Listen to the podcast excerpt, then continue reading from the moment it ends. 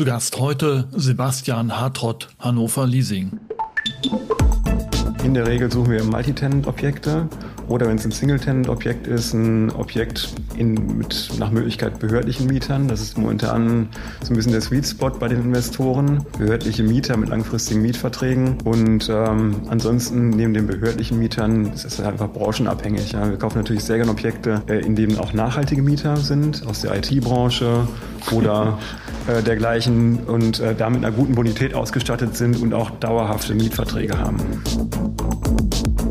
Die meisten Entwickler haben verstanden, dass die Zertifizierung eine Selbstverständlichkeit für uns ist und dass wir auch als Fondsanbieter ähm, äh, gewissen Regularien unterliegen und da in der Regel Artikel 8 Fonds suchen.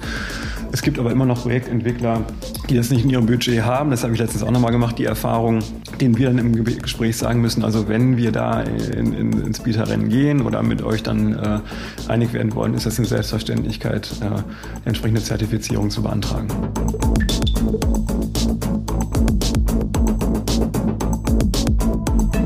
Ist der Immobilieros-Podcast von Immocom. Jede Woche Helden, Geschichten und Abenteuer aus der Immobilienwelt mit Michael Rücker und Yvette Wagner.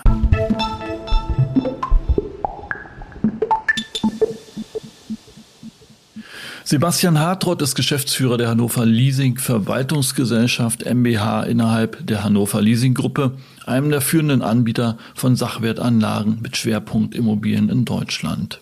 Wer also, wenn nicht jemand wie er, spürt die Trends am Markt, insbesondere am Büromarkt Deutschland, sozusagen direkt am Puls mit aktuell 8,4 Milliarden Assets under Management und das wesentlich im Office-Bereich. Ich spreche mit Sebastian Hartrott darüber, wie das Fondsgeschäft bei Hannover Leasing überhaupt funktioniert, wo er die Produkte herbekommt und welche er einkauft, dass ESG und Offenlegungsverordnungen absolut schon den Takt bei Investments bestimmen und harte Realität sind, wie Hannover Leasing in solch einem ESG-Prüfungsprozess geht, wie es überhaupt weitergeht mit dem Büromarkt und darüber, dass ihm auch bei einer rot-rot-grünen Regierung nicht bange wird.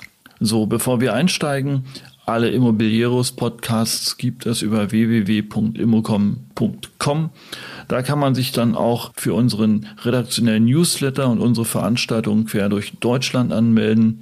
Und bitte empfiehlt uns weiter und liked uns auf Apple Podcasts. So, und jetzt sozusagen Bühne frei für Sebastian Hartrott.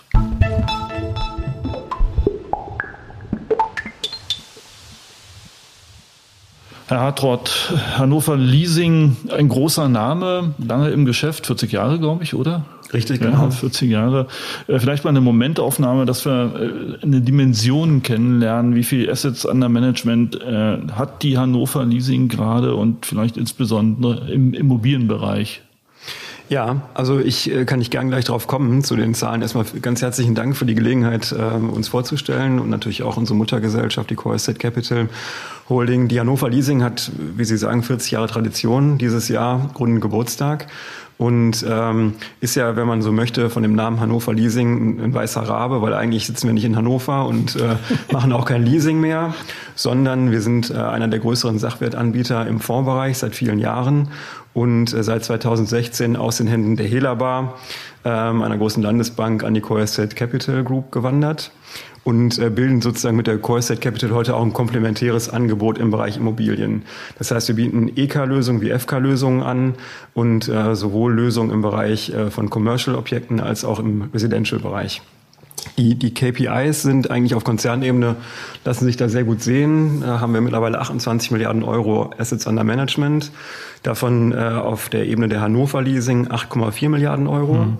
Und ähm, davon ist ungefähr die Hälfte im Bereich Real Estate angesiedelt. Okay. Wir haben ja noch historisch auch ein größeres Portfolio an anderen Assetklassen aus der Zeit der Nichtregulierung und ein wenig auch aus der Zeit der Regulierung. Das heißt, wir haben einen regulierten Flugzeugfonds noch den wir 2015 aufgelegt haben und alle anderen ähm, Assetklassen sind in Altfonds gebündelt. Das heißt, wir haben noch äh, Flugzeuge, ähm, und Private Equity Beteiligung und dergleichen. Damals war der Fokus ja ein bisschen weiter mhm. und durch die Regulierung hat sich das etwas verengt. Ja, ich habe den schönen A380 da vorne noch gesehen im, äh, im Foyer. Äh, ist es das, äh, das Ding, was Sie noch, ähm, wo Sie noch beteiligt sind? Genau, das sind noch drei Airbus A380. Zwei sind in äh, älter, also in Bestandsfonds ähm, vor KAGB integriert und einer ist eben in eine neuere Struktur integriert und ja, das ist ein anspruchsvolles Geschäft und wir haben auch mit der Zeit gemerkt, dass darauf nicht mehr unser Fokus liegt, weil der Markt schwierig geworden ist, gerade auch was jetzt, sage ich mal, die Fluggesellschaften ihre Bedarfe anbelangt ähm, und wir uns eben im Konzern eindeutig auf das Thema Real Estate konzentrieren. Okay, aber wir wollen ja nicht über fliegende Objekte, sondern über immobile Objekte äh, sprechen. Wie viele Fonds, äh, in wie viele Fonds ist das Ganze ähm, jetzt eigentlich ähm, aufgegliedert? Wie viele Fonds,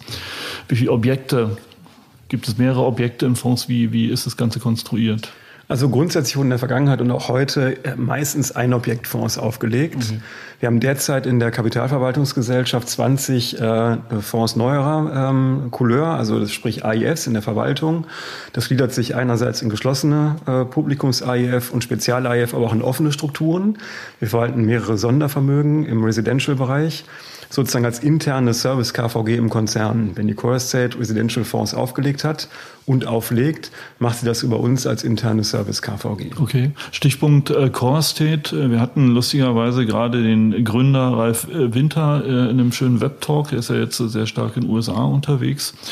Ähm, die Core Estate hat die Hannover Leasing vor fünf Jahren gekauft. Ja. Äh, was ist anders geworden? Wie hat sich das Geschäft verändert unter der Flagge der Core Estate? Na, ich würde mal äh, ausholen um fünf Jahre. Damals war, glaube ich, gab es einen sehr diametral, äh, diametralen Ansatz, während die Core Estate sehr, ähm, sag ich mal, dynamisch Eigentümer ähm, äh, äh, unterwegs war, war die Hannover Leasing als Landesbankentochter eher ähm, sehr administrativ aufgestellt und ähm, hatte da andererseits aber auch sehr, sehr gute, ähm, sage ich mal, äh, sehr gute Corporate Governance mit der vielfachen Regulierung, die damals schon für die Hannover Leasing Gruppe galt. Und ähm, was wir seitdem sehen, ist eigentlich, dass, sag ich mal, dieses komplementäre Angebot, was die Estate in ihrem Ursprung hat und die Hannover Leasing hatte, immer besser auch in gemeinsames Angebot wächst und auch die interne Zusammenarbeit immer besser funktioniert. Und heute ist es so, dass wir konzernweit in Projektteams agieren und ähm, ja, da die PS recht gut auf die Straße bringen schon. Okay. Ähm, lassen wir uns nochmal wirklich auf das Fondsgeschäft kommen. Äh, ich gestehe, ich bin wirklich kein äh, Spezialist für diese ganze Angelegenheit, sonst äh, würde ich vielleicht bei Ihnen arbeiten können. Aber ähm, ich habe gelernt, gelesen, Sie bieten geschlossene Publikumsfonds an, im Wesentlichen, ja, AIFs. So, wie funktioniert wie, wie bauen Sie so einen Fonds? Wie funktioniert das? Wie läuft das ab? Ja, also es ist unterschiedlich. Also wir bilden, heutzutage legen wir eigentlich auch nicht mehr im Wesentlichen geschlossene Publikumsfonds auf. Das war ein ganz starker Bereich in der Vergangenheit bis zur Regulierung. Okay. Und eigentlich jetzt in den letzten Jahren tendieren wir ziemlich äh, deutlich zum Spezialfondsgeschäft, wollen aber weiterhin beides anbieten. Also wir werden dieses Jahr noch einen Publikums-IF auflegen, aber in der Mehrzahl sind das äh, spezielle IF-Strukturen für institutionelle Anleger. Deshalb, da unterscheidet sich auch die Fondsauflage. Bei einem geschlossenen Publikumsfonds äh, haben Sie natürlich, äh, sage ich mal, auch einen mehrstufigen BaFin-Vertriebsprozess. Die ganze Auflage dauert länger. In der Regel sourcen wir das Objekt ein passendes mit unserem Investment-Team. Dann äh, gibt es im Rahmen des Pre-Marketings die Möglichkeit zu schauen, ob wir für dieses Objekt auch entsprechende, entsprechenden Bedarf finden über unsere Vertriebspartner. Publikumsgeschäft ist Intermediärgeschäft. Wir haben einige starke Vertriebspartner, stellen denen dann die Objekte vor. Und wenn wir einen ausreichenden, sag ich mal, ein ausreichendes Feedback haben, dann gehen wir den Ankauf eines Objekts. Das wird in der Regel dann in eine KG-Struktur gekauft. Die wird später zu einem AIF umgewandelt, nach Erlaubnis durch die BaFin und dann entsprechend über die Vertriebspartner platziert. Das heißt, äh, Sie haben jetzt meine Visitenkarte. Es kann sein, dass mich einer demnächst anruft und sagt, hier wollen Sie nicht, äh, oder, oder, oder, äh, was heißt Publikumsfonds? Genau, das heißt es doch, oder? Genau, wahrscheinlich ein Vertriebspartner auf Sie zukommen oder Sie auf einen Vertriebspartner, mhm. wenn Sie eine, eine Geldanlage tätigen wollen in, in einen Fonds, sag ich mal, zur Abrundung Ihres Portfolios. Das sollte ja immer ausgewogen sein von der Mischung her. Ähm, dann könnte es durchaus sein, dass ein Vertriebspartner auf Sie zukommt. Und äh, im Spezialfondsbereich ist das anders.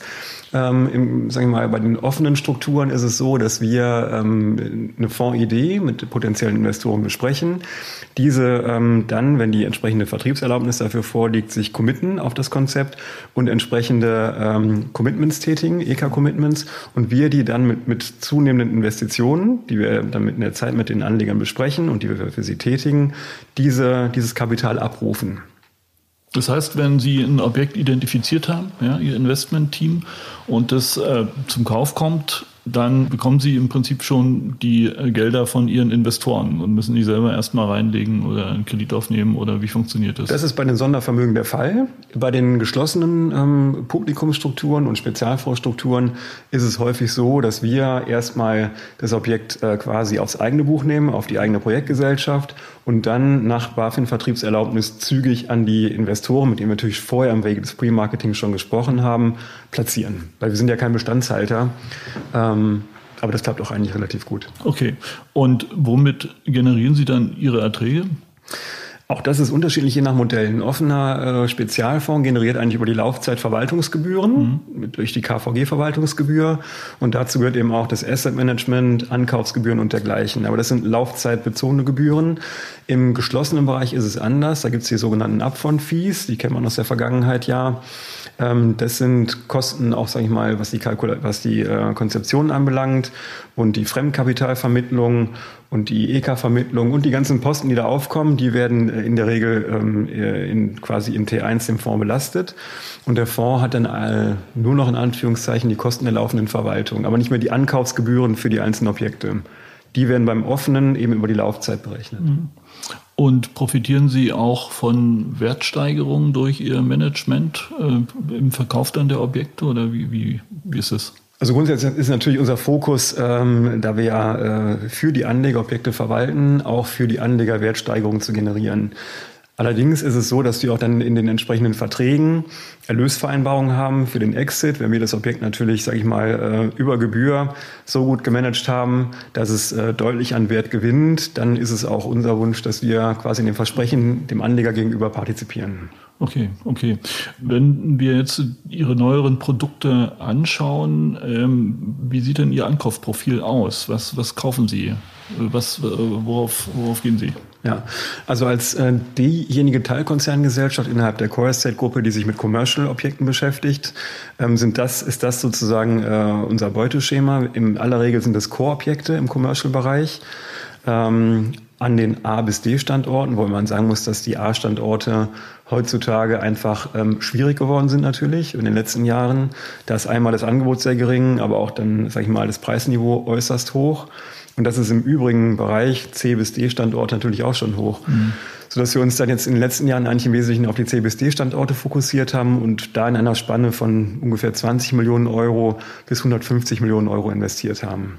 Okay. Was noch wesentlich ist natürlich neben diesen reinen rein, ähm, sag ich mal, ähm, Economics ist die Situation im Objekt selbst. Ja, welche Gebäudequalität hast, hat das? In der Regel kaufen wir neue Objekte und keine Bestandsobjekte, jedenfalls keine älteren Bestandsobjekte.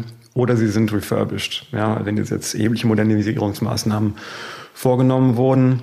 Ähm, was natürlich noch sehr wichtig ist, ist die Vermietungssituation. Ähm, in der Regel suchen wir Multitenant-Objekte oder wenn es ein Single-Tenant-Objekt ist, ein Objekt in, mit nach Möglichkeit behördlichen Mietern. Das ist momentan so ein bisschen der Sweet Spot bei den Investoren. Behördliche Mieter mit langfristigen Mietverträgen. Und ähm, ansonsten neben den behördlichen Mietern ist es einfach branchenabhängig. Ja. Wir kaufen natürlich sehr gerne Objekte, äh, in denen auch nachhaltige Mieter sind, aus der IT-Branche oder äh, dergleichen und äh, damit einer guten Bonität ausgestattet sind und auch dauerhafte Mietverträge haben. Nachhaltige Mieter ist gut. Ich glaube, in Deutschland ist nicht so nachhaltig wie eine Behörde als Mieter. Ja, aber ähm, interessante Geschichte. Wenn wir aber nochmal auf diese Standorte kommen, also klären Sie mich auf. Ähm, versprechen Sie Ihren Investoren, gibt es eine Zielrendite, gibt es eine garantierte Rendite oder ähm, wie funktioniert das? Also mit garantierten Renditen arbeiten wir nicht. Wir haben natürlich in unseren Kalkulationen äh, Renditen, die sich dann entsprechend auch am Kaufpreis und den ganzen Themen äh, während der Vorlaufzeit, die zu berücksichtigen sind, orientieren. Und ähm, das ist dann die Rendite, die in den äh, Prospekten beziehungsweise in Dokumenten entsprechend den Anlegern gegenüber kommuniziert wird. Und ähm, da können wir, glaube ich, immer noch sehr gut gegenüber Anlageformen uns positionieren. Okay, also so eine C und D äh, Stadt Immobilie erwirtschaftet oder was für eine Rendite prognostizieren Sie da? Kann man natürlich nicht so pauschal sagen, Herr Rücker, weil es müssen auch, sage ich mal, vom, vom, vom Mieterbesatz abhängt und, und von anderen Themen. Aber wir versuchen in der Regel, ähm, sage ich mal, so eine vier bis fünf Prozent über die Laufzeit im Durchschnitt zu generieren. Okay, okay, ja, das ist ja ganz ordentlich. Ja. Ja, wir haben jetzt zum Beispiel jüngst, als wir, wir haben in Chemnitz auch äh, ein Objekt erworben. Chemnitz ist unverständlicherweise ein D-Standort im Bulwin-Gießer-Ranking. ähm, aber da kommen wir eben auch mit einer, mit einer fünfprozentigen Rendite auch entsprechend auf die Anleger zugehen. Okay, wieso unverständlicherweise? Es wird die Chemnitzer freuen, dass sie vielleicht sogar ein C-Standort sein sollten, aber. Ja. ja, weil eigentlich, sage ich mal, die, die Marktdaten für Chemnitz durchaus sprechen. Ja, mhm. wenn man mal sieht von den, von den typischen KPIs, die wir uns da anschauen, äh, Arbeitslosenquote, Kaufkraft und dergleichen, äh, ist Chemnitz, äh, weiß Gott, kein D-Standort. Wenn man sieht, welche, welche Städte sonst eigentlich noch als D-Standort gelten. Und ähm, wir haben natürlich auch mieterseitig da ein sehr interessantes Objekt bekommen mit der 1 Energie, im langfristigen Mietvertrag. Ähm, also Chemnitz ist, ein, ist ein, aus meiner Sicht ein Hidden Champion, so gesehen. Okay, äh, wir vertiefen uns jetzt nicht zu sehr auf Chemnitz, sonst wird der Markt dort noch leer gekauft in den nächsten Monaten. Ähm, aber nochmal zurück. Ja. Sie sagen, Sie fokussieren schon sehr stark auf C und D-Städte. Was heißt das? Gibt es, äh, gibt es zu wenig Produkt? Gibt es überhaupt noch Produkt? Äh, ähm, wie, wie nehmen Sie die Situation wahr? Auch äh, von dem Hintergrund der Geldschwemme, die ja tatsächlich da ist. Ja, also man darf nicht verkennen, auch die, die C bis D-Standorte sind sehr gefragt und auch da ist es schwierig, gute Objekte zu bekommen. Das heißt, Objekte, die in unser Beuteschema passen, ähm, äh, vom Baujahr her, vom Mieterbesatz her und dergleichen und auch von den Nachhaltigkeitsthemen, darf man nicht vergessen. Ähm, da haben wir ein Glück über unser gutes Netzwerk noch relativ gute Möglichkeiten. Müssen natürlich jetzt im Wettbewerb auch einen Preiskampf mitgehen, das sehen wir. Und da gehen die Faktoren ja auch seit längerer Zeit in die Höhe. Ähm, vor allen Dingen auch durch den, sag ich mal, durch das Fehlen von äh, Anlagealternativen. Würden Sie auch in, gibt es überhaupt E-Städte bei Vulvin? Würden Sie auch in E-Städte gehen? Nee, würden wir nicht. Die gibt's, ähm, würden wir aber nicht tun, sondern äh, wir fokussieren eigentlich jetzt mal unseren Track Record der letzten Jahre uns vorwiegend auf die B- und C-Städte. Okay, okay, gut. Also wenn Sie sagen, der Wettbewerb, ähm, der Wettbewerb steigt, bekommen Sie überhaupt noch Angebote auf den Tisch oder äh, müssen Sie proaktiv suchen? Ja, also jetzt in, im ersten Halbjahr 2021 war noch die Auswirkungen der, der Covid-19-Krise zu spüren, was jetzt die Angebotslage anbelangt. Unsicherheit bei den Verkäufern, ob es jetzt der richtige äh, Zeitpunkt ist, an den Markt zu gehen mit ihren Objekten. Da war der Markt noch relativ trocken. Wir sehen aber jetzt eigentlich seit ähm, dem Frühjahr, dass da einen deutlichen Anzug gibt. Der wird jetzt noch nicht wieder oder ist noch nicht wieder auf dem Vorkrisenniveau, aber ähm, da sind eigentlich schon ausreichend Objekte aus unserer Sicht am Markt, sodass wir derzeit eigentlich die Situation haben, dass wir uns auf dass wir da aussieben müssen, ja, dass wir also relativ viele Objekte bekommen und da schon schauen müssen, was wir weiterverfolgen ähm, aber es gibt durchaus gute Objekte trotzdem. Tatsache, ja. Okay. Ja. Wer, wer, bietet dann eigentlich an? Äh, oder wer kann anbieten? Kann ich um die Ecke kommen? Ich kenne sie jetzt, ja. Und ich kenne einen Entwickler und sage, schön, drei Prozent auf alles, gar nicht so schlecht. Ich rufe mal an und sage, da, da steht noch eine Immobilie, hier sind die Grundrisse, das ist die Mieterliste, reicht das? In, also in der Theorie, also die Informationen müssen noch ein bisschen, äh, ein bisschen tiefgreifender sein. In der Regel, also in der Theorie können sie es natürlich sein.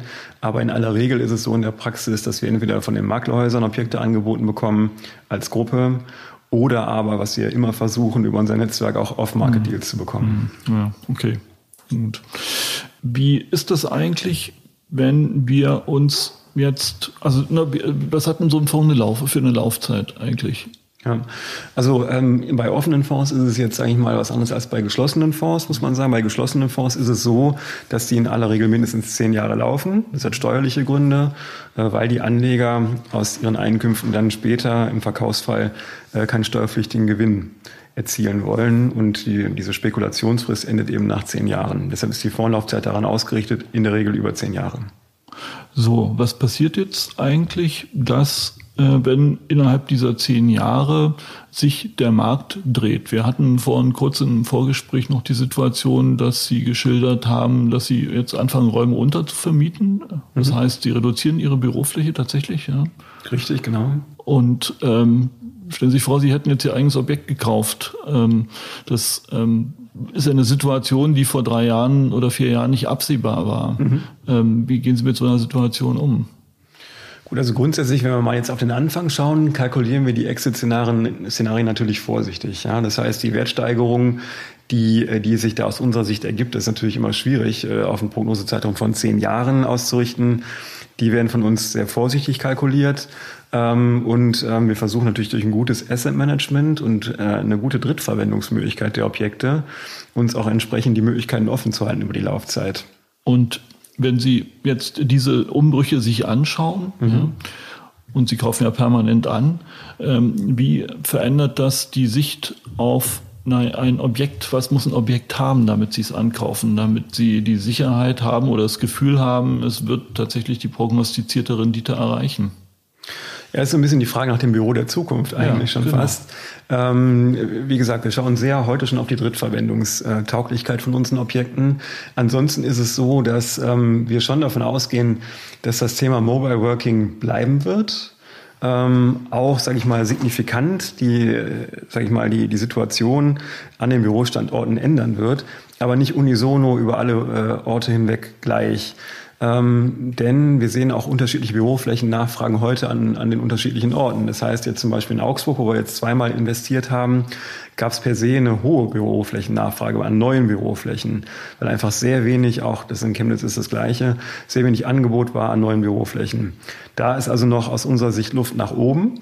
Ähm, und was jetzt das Büro an sich anbelangt, wird sicherlich zukünftig ähm, die Nutzung der Büros eine wesentliche Rolle spielen. Das heißt, äh, Themen wie Desk-Sharing werden eine, eine wesentliche Rolle spielen. Flexibilität der Büroflächen, ähm, dann auch der, der Nutzermix. Möglicherweise wird es auch so sein, wir hatten hier letztes Jahr mal ein internes Projekt aufgelegt, wie das Büro der Zukunft ausschaut, dass jetzt nicht nur reine Büroobjekte entstehen werden, sondern möglicherweise auch Objekte, in denen äh, Büros sind, das Thema Residential reflektiert wird, Retail reflektiert wird, sodass man eigentlich, sage ich mal, was die Nutzung anbelangt, einen One-Stop-Shop haben wird. Das halte ich auch nicht für ausgeschlossen. Dann spielen sicherlich Themen auch wie äh, die Nachhaltigkeit eine Rolle. Wie sind die Gebäude äh, energetisch aufgestellt?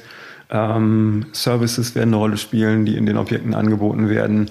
Also da wird sich viel mehr in einem Gebäude abspielen künftig ähm, von der Nutzung her und den Services her, als es in der Vergangenheit der Fall war. Gehen Sie da proaktiv auf Ihre äh, Entwicklerpartner, die Sie kennen, zu und sagen, wenn man zu meinen äh, Junge, das Büro der Zukunft muss so aussehen oder erwarten Sie einfach, dass der Markt reagiert?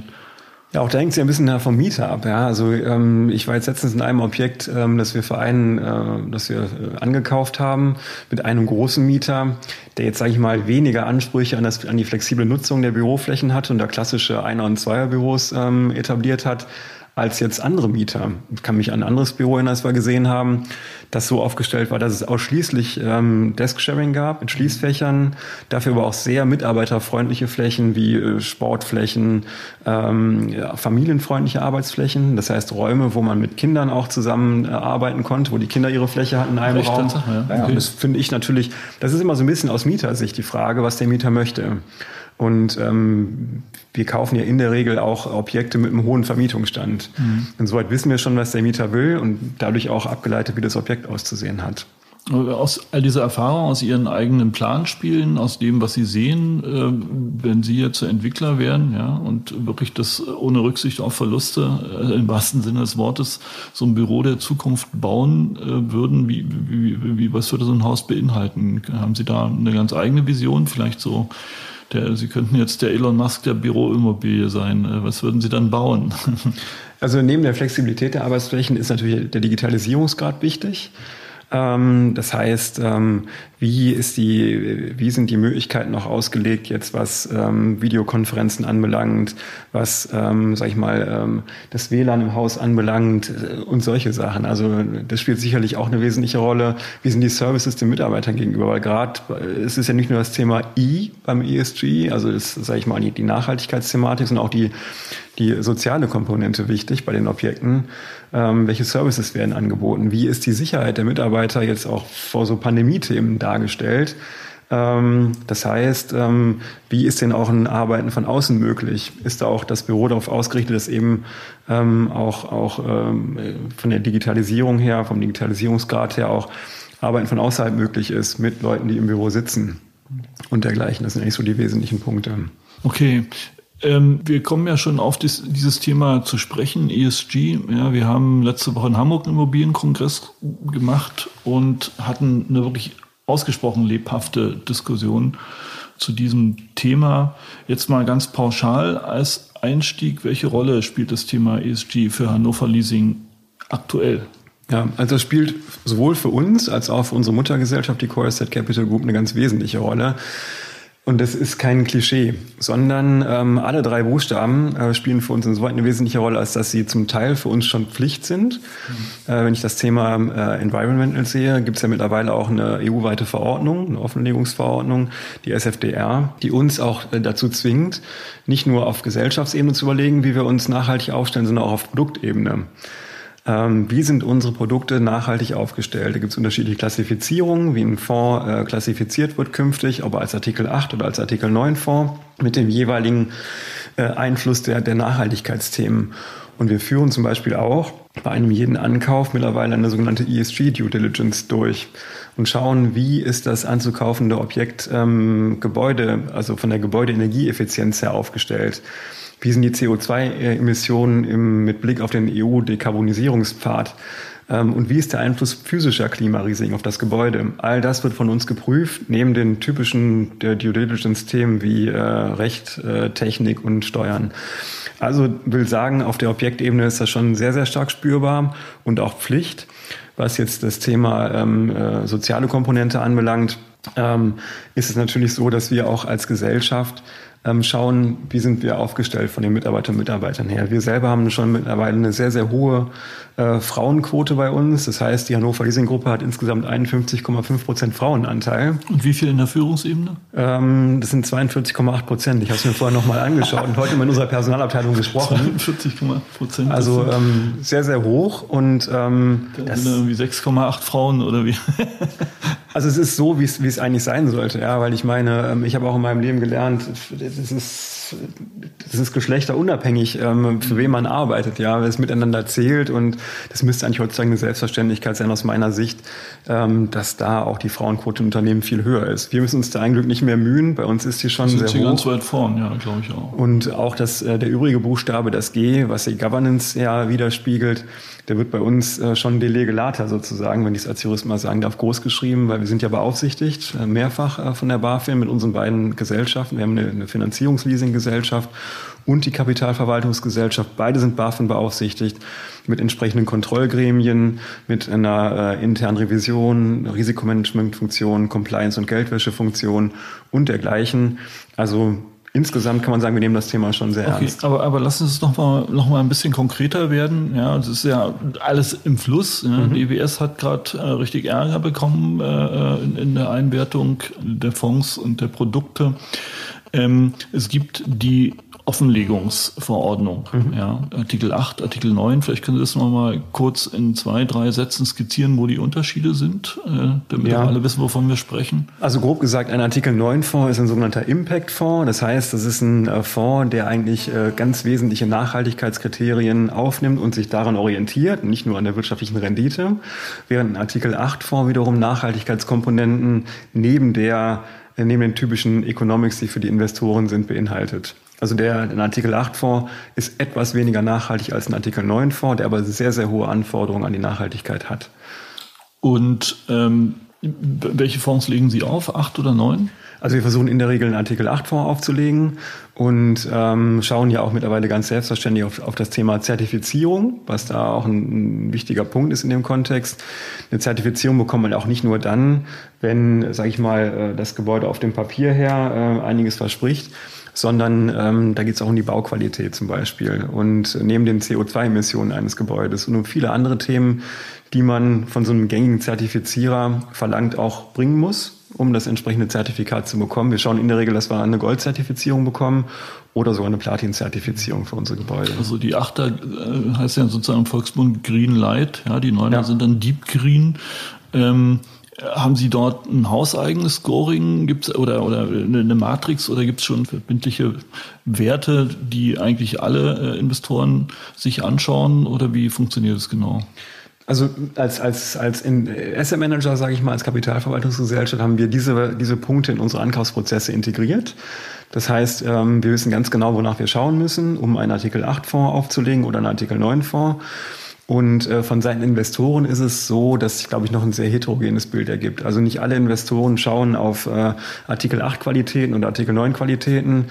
Das hängt noch ein bisschen ähm, vom Status des Investors ab. Ich glaube, man kann unterm Strich sagen, dass die großen institutionellen Investoren, weil sie auch dazu quasi gesetzlich gezwungen sind, schon sehr stark auf das Thema schauen, ESG, wie sind die Gebäude nachhaltig aufgestellt, während, sage ich mal, ähm, andere Investoren, die im professionellen Bereich in etwas kleinerer Größe sind, das Thema noch nicht so auf der, hauptsächlich auf der Agenda haben. Werden Ihnen diese Objekte in dieser Qualität schon selbstverständlich angeboten oder streuen Sie bei Ihren, ich sag mal, Entwicklungspartnern erstmal ein Handbuch, äh, ein Artikel 8 oder Artikel 9 Handbuch äh, wie, wie, wie, geht das? Das ist, ist ein Glück nicht nötig. Also die meisten Entwickler haben verstanden, dass die Zertifizierung eine Selbstverständlichkeit für uns ist und dass wir auch als Fondsanbieter ähm, gewissen Regularien unterliegen und da in der Regel Artikel 8 Fonds suchen.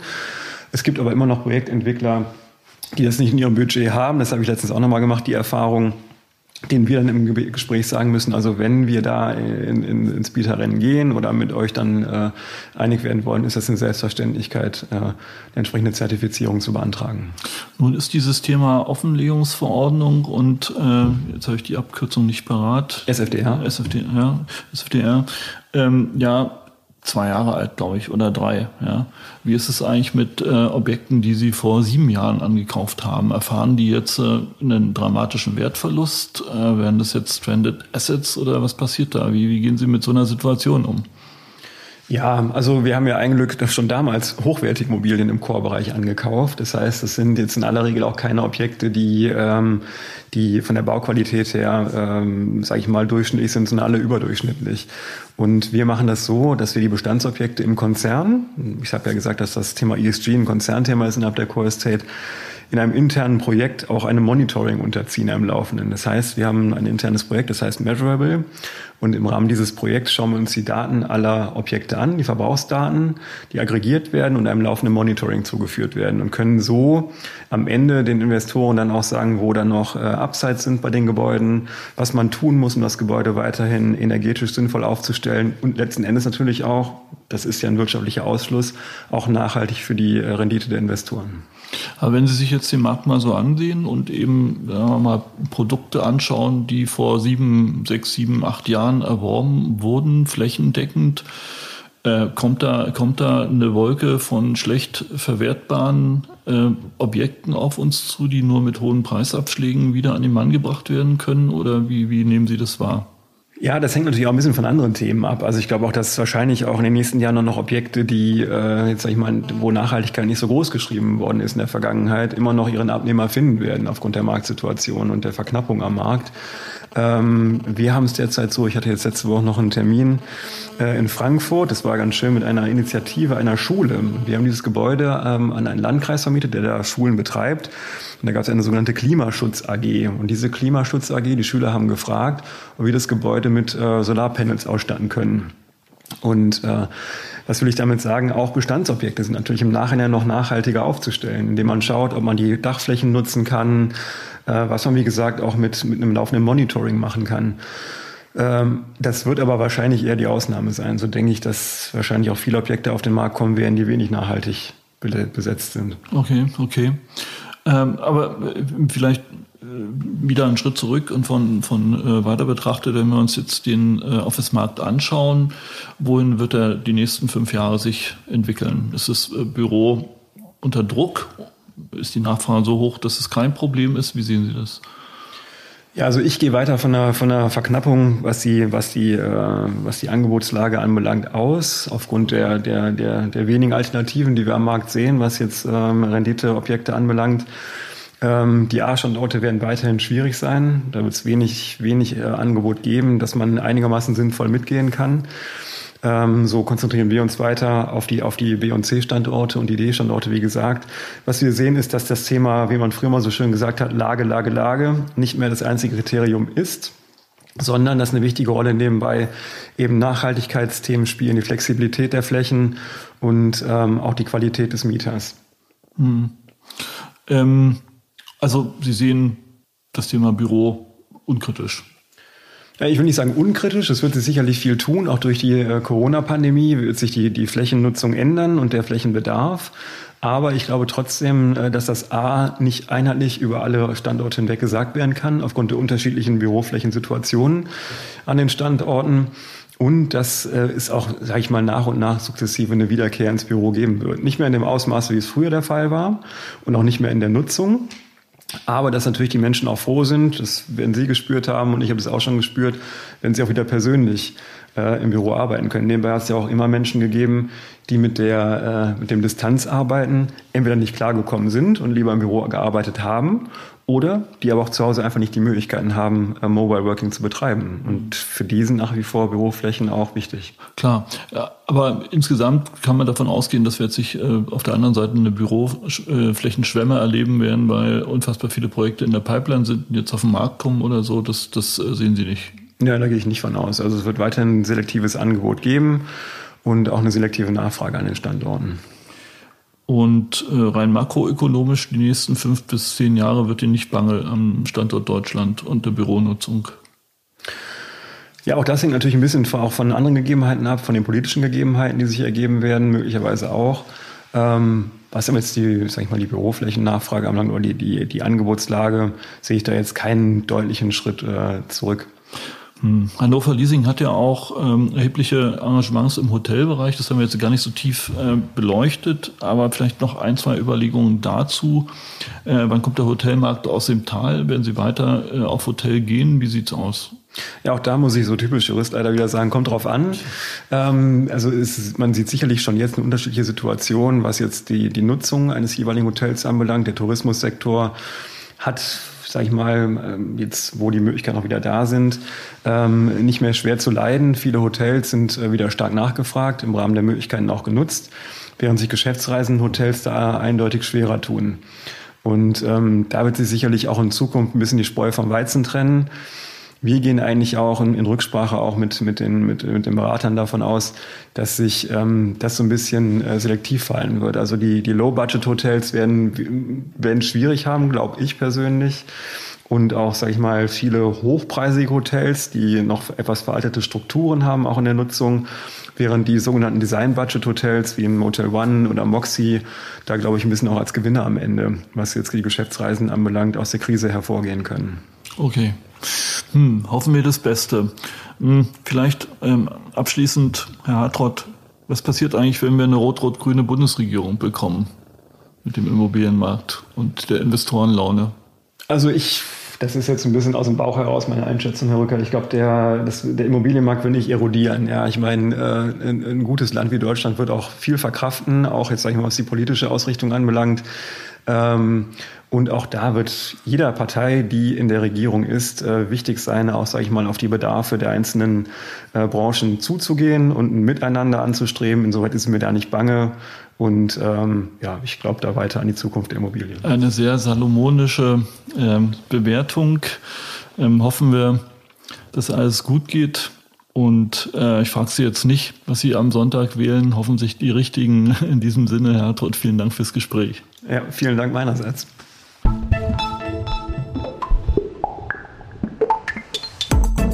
Das war der Immobilieros Podcast. Alle Folgen finden Sie unter www.immobilieros.de und überall dort, wo man Podcasts hören kann.